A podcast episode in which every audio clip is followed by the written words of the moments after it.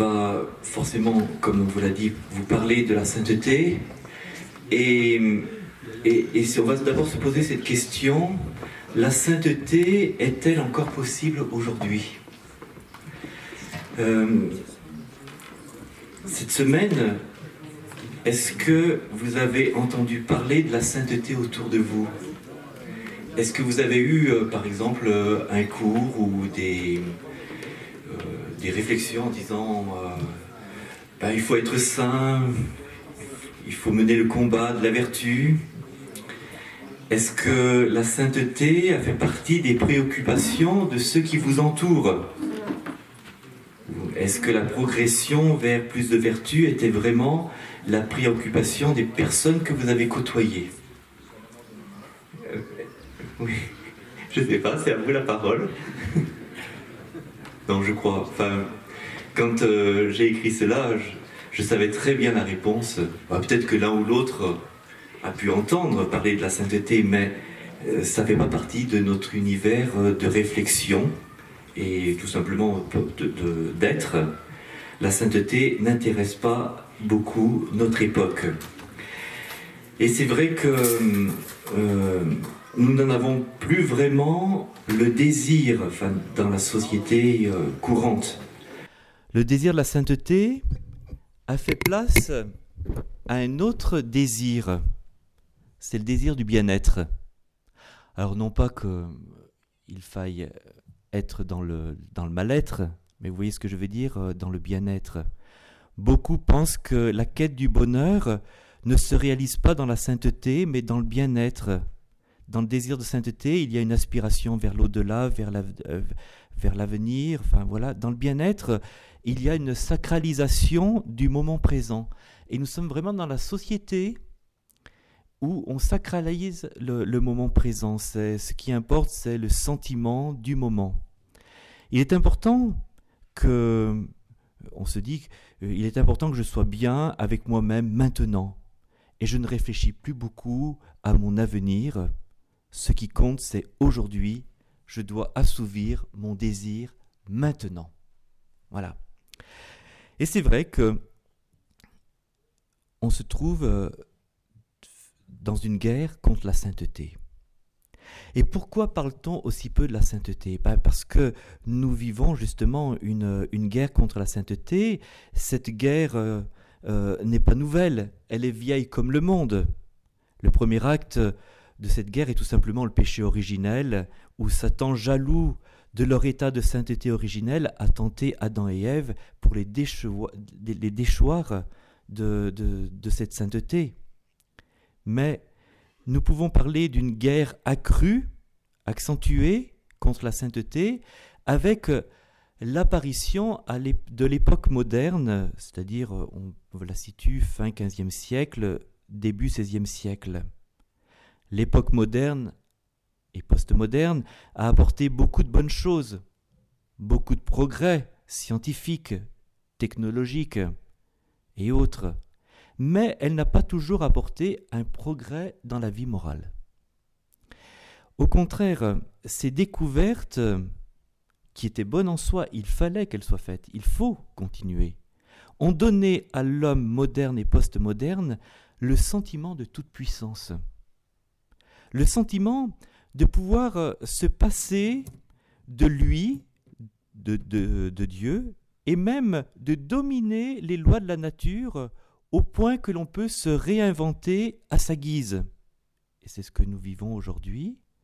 Euh, on, voilà, on nous dit, eh bien, vous pouvez choisir ce que vous devez être, vous pouvez choisir euh, votre, votre, votre sexe, enfin voilà, bon, vous pouvez dépasser votre nature. L'époque moderne et postmoderne a même fait douter de la pertinence de la sainteté, car celle-ci est souvent vue comme une aliénation de la personnalité, empêchant la pleine réalisation de soi, et donc euh, c'est vu comme un empêchement au bonheur. Voilà. Et euh, il est important de, euh, il est important de, bien cerner euh, l'époque dans laquelle nous vivons.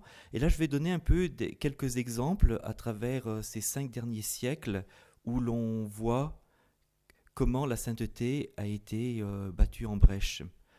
Bah, hier, Père Bernard vous a parlé donc des 500 ans de la révolte de Luther, donc en 1517. Mais Luther et les réformateurs, c'est en quelque sorte, euh, même si euh, ils ne le disent pas comme cela, bien, sûr, ils ne seraient pas d'accord s'ils nous entendaient, mais, mais c'est euh, un peu une adaptation de la sainteté, un refus de la sainteté. Tout d'abord avec le refus du culte des saints, car pour eux, eh bien, le culte des saints faisait de l'ombre à la gloire de Dieu. Alors on ne les prie plus, on ne demande plus leur intercession. Mais c'est pas ça le plus grave. Chez Luther, euh, bien, voyez-vous, il a essayé, parce que comme c'était un tourmenté, il a essayé de trouver un système où euh, il puisse se dédouaner eh bien, de certaines faiblesses. Et c'est pour cela qu'il y a cette célèbre phrase chez Luther euh, où il disait Pêche fortement, mais crois plus fortement encore. Voyez? Donc il, essaye en quelque sorte de faire cohabiter dans sa vie et puis finalement dans la vie des autres euh, euh, la grâce, parce que la sainteté c'est la grâce, et puis le péché. Voilà. Mais ça c'est pas possible. Et ça, ça aura beaucoup d'importance, et bien même euh, sur, sur ce que nous vivons aujourd'hui. Bon, Voltaire. Voltaire, donc, il est mort en 1778. Il a c'est un, révolté contre aussi un peu contre l'Église. Euh, il a écrit un opuscule euh, sur Saint Cucuffin. Et c'est un nom imaginaire euh, dont Voltaire affubla Saint Séraphin, qui avait été canonisé par Clément XIII en 1767, donc du temps de, Luther, de, de, Voltaire. Pardon. Et dans cet opuscule, il va dénoncer certains aspects du culte des saints en disant que les fêtes chômées euh, qu'occasionnent les saints vident les champs et emplissent les cabarets. Et puis aussi euh, en disant bah, les, saints, c'est, c'est une exaltation des vertus, de vertus peu utiles. Tout cela va imprégner notre société. Voilà. Euh, j'avance dans le temps. Nietzsche, alors Nietzsche euh, est mort en, 1900. Pour lui, la sainteté est un produit de la faiblesse et de la maladie. La sainteté serait une aspiration à se distinguer, c'est-à-dire à dominer son prochain. Le saint veut ainsi montrer que malgré sa faiblesse foncière, il dispose en lui-même d'une force qui lui permet d'être supérieur à l'autre. La sainteté, c'est la vertu du faible qui contredit la volonté de puissance. Voilà. Et j'aurais pu trouver d'autres citations. Bon, comme euh, j'ai perdu pas mal de fichiers cette semaine, j'ai, euh, je, les ai perdus, les, citations. Bon. Freud. Ben Freud, donc mort en 1939, pour lui, la vertu, c'est la sublimation de spulsion. Autrement dit, euh, la sainteté vient d'en bas, de, quelque chose de, bas, que, voilà. Et ça, dévalorise la sainteté. Et chez Freud, il n'y a pas une exaltation de la sainteté, c'est une exaltation du, du moi, et vous savez aussi de la libido, enfin bon voilà. Aujourd'hui, aujourd'hui, on ne parle plus d'héroïcité, mais d'acceptation, d'intégration des situations de fragilité qui contredisent les, euh, commandements. On, on, ne croit plus à la grâce qui peut transformer notre cœur. On essaye de trouver des solutions où l'on fait cohabiter la grâce et le péché. Et au nom d'une fausse miséricorde, on dit au pécheur, tu peux rester dans ton problème, ton péché, euh, voilà, c'est pas un péché, pourvu que bah, tu reconnaisses ta, faiblesse, mais euh, ça fait rien. Reste reste là où tu es. Tu pourras peut-être faire un peu de chemin plus tard, mais bon. Et aujourd'hui, on revendique la liberté de pouvoir pécher librement et l'habitude de pécher. Et sachez que Saint Bernard a écrit les douze degrés de l'orgueil, voilà. Et justement, l'habitude, pouvoir pécher librement et l'habitude de pécher font partie des degrés les plus profonds de l'orgueil, le onzième et le douzième degré. Cela nous montre à quel point notre société vit comme euh, est devenue très très orgueilleuse. C'est enferré dans, dans l'orgueil. En effet, aujourd'hui, vous le voyez bien, le mal est appelé bien. Et ceux qui veulent défendre le vrai bien, ils sont mis au banc de la société et ils seront presque accusés euh, en disant tu as fait mal. Voilà, on, on, en arrive à cela. À travers les lois de la société civile, on légalise des situations objectives de péché, euh, donc de contre la, euh, contre la sainteté. Bon, ben, le cortège, hein, avortement, euthanasie, union libre, mariage pour tous, voilà. L'homme d'aujourd'hui oublie sa raison et la crainte de Dieu. Ainsi il finit comme l'insensé par dire dans son cœur, selon le psaume, Il n'y a pas de Dieu. Ainsi il use indifféremment des choses défendues comme de celles qui sont permises, et euh, n'interdit plus à son esprit, à ses mains, à ses pieds, les pensées, les actions et les démarches mauvaises. Voilà, on est un peu dans cette, euh, euh, vraiment dans, dans, cet état d'esprit. Alors, on ne le veut pas, mais euh, donc une véritable guerre contre la sainteté. Mais Dieu contre-attaque. En même temps qu'il y a cette guerre, se déploie une redécouverte de l'appel universel à la sainteté. Ainsi, Saint François de Sales, qui a, vécu en 1600, euh, a, écrit l'introduction à la vie dévote pour rappeler que la sainteté n'est pas réservée aux seuls prêtres et religieux, mais que chacun, selon son état, est appelé à la, vie dévote. La vie dévote, c'est la, la, vie en relation avec Dieu, la vie de la grâce, euh, enfin bon voilà. Sainte Thérèse de l'Enfant Jésus, elle est morte en 1897 par sa petite voix de l'enfant spirituel, va rendre accessible la sainteté pour tous. Voilà, là, pour le coup, on peut dire la sainteté pour tous. C'est la sainteté dans les plus petites choses et non pas à, euh, coup d'action d'éclat. La sainteté, c'est avant tout, pour elle, elle nous le rappelle, une totale confiance en Jésus. Et cela, va aboutir au Concile Vatican II. Donc, Concile Vatican II, bon, c'est les années 63-65, euh, qui va rappeler l'appel universel à la sainteté en disant personne n'est exclu de cet appel. Nous sommes tous appelés à la sainteté. Ce n'est pas une affaire de spécialistes.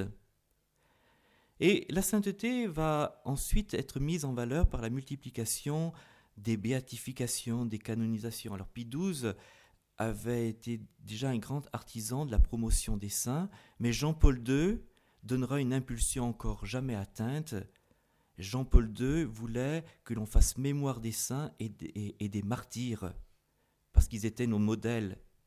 Nous avons besoin d'être stimulés par l'exemple des saints, et Dieu, dans ce contexte anti-sainteté, a produit des figures de sainteté absolument incroyables. Déjà, bon, au niveau du martyr, euh, le XXe siècle euh, ce début du XXIe siècle compte plus de 20 millions de martyrs.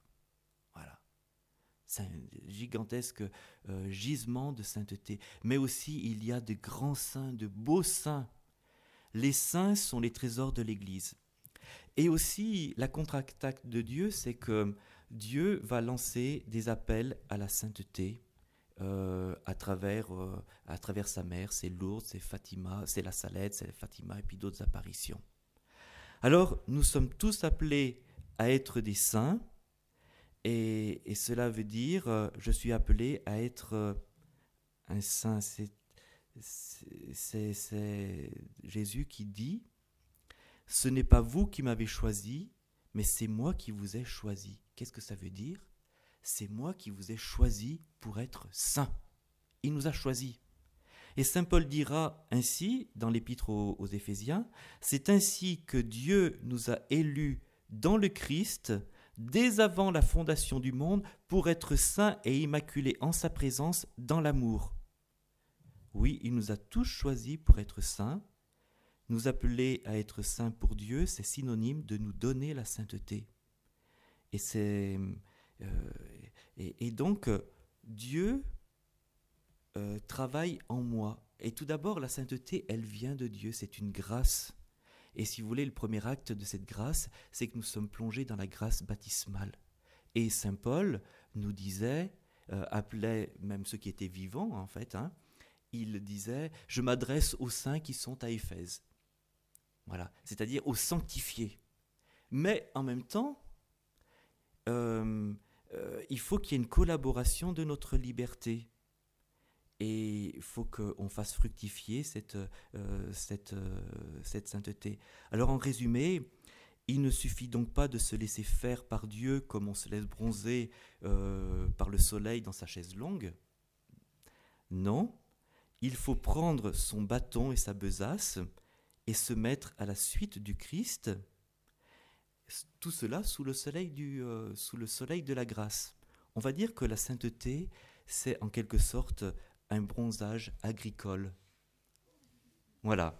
Bon, il faut des, il faut des, euh, des images pour frapper un peu les esprits. Je termine pour laisser la place à frère Clément Marie. La sainteté comprenez-le bien, n'est euh, mais vous en êtes persuadé, mais il faut le rappeler parce que euh, notre société véhicule vraiment des idées contraires. La sainteté n'est pas un carcan. La sainteté, c'est la beauté. C'est la beauté. La sainteté, c'est la paix du cœur. La sainteté, c'est l'épanouissement de notre être. Et la sainteté, c'est la liberté qui nous rend finalement inventifs et créatifs. La sainteté, c'est la vie. Et c'est la plus belle des courses. Et euh, si vous prenez les saints, vous verrez combien ils ont été libres. Ils n'ont pas été esclaves du péché de leur, euh, de, leur tendance, voilà, mais ils ont été libres et ils ont été inventifs. Ils ont reçu euh, des dons de l'Esprit Saint pour eh ben pour sortir de situations difficiles. Et Benoît XVI euh, disait, je termine par une citation de Benoît XVI, Je voudrais inviter chacun à s'ouvrir à l'action de l'Esprit Saint qui transforme notre vie pour être nous aussi comme des pièces de la grande mosaïque de sainteté que Dieu crée dans l'histoire, afin que le visage du Christ resplendisse dans tout son éclat N'ayez pas peur de tendre vers le haut, vers les sommets de Dieu. N'ayez pas peur que Dieu nous demande trop, mais laissons-nous guider dans chacune de nos actions quotidiennes par sa parole, même si nous nous sentons pauvres, inadéquats, pécheurs. C'est lui qui nous transformera selon son amour. Et enfin, je vous laisse une belle citation de Léon Blois il disait Il n'est qu'une tristesse au monde, c'est de ne pas être saint.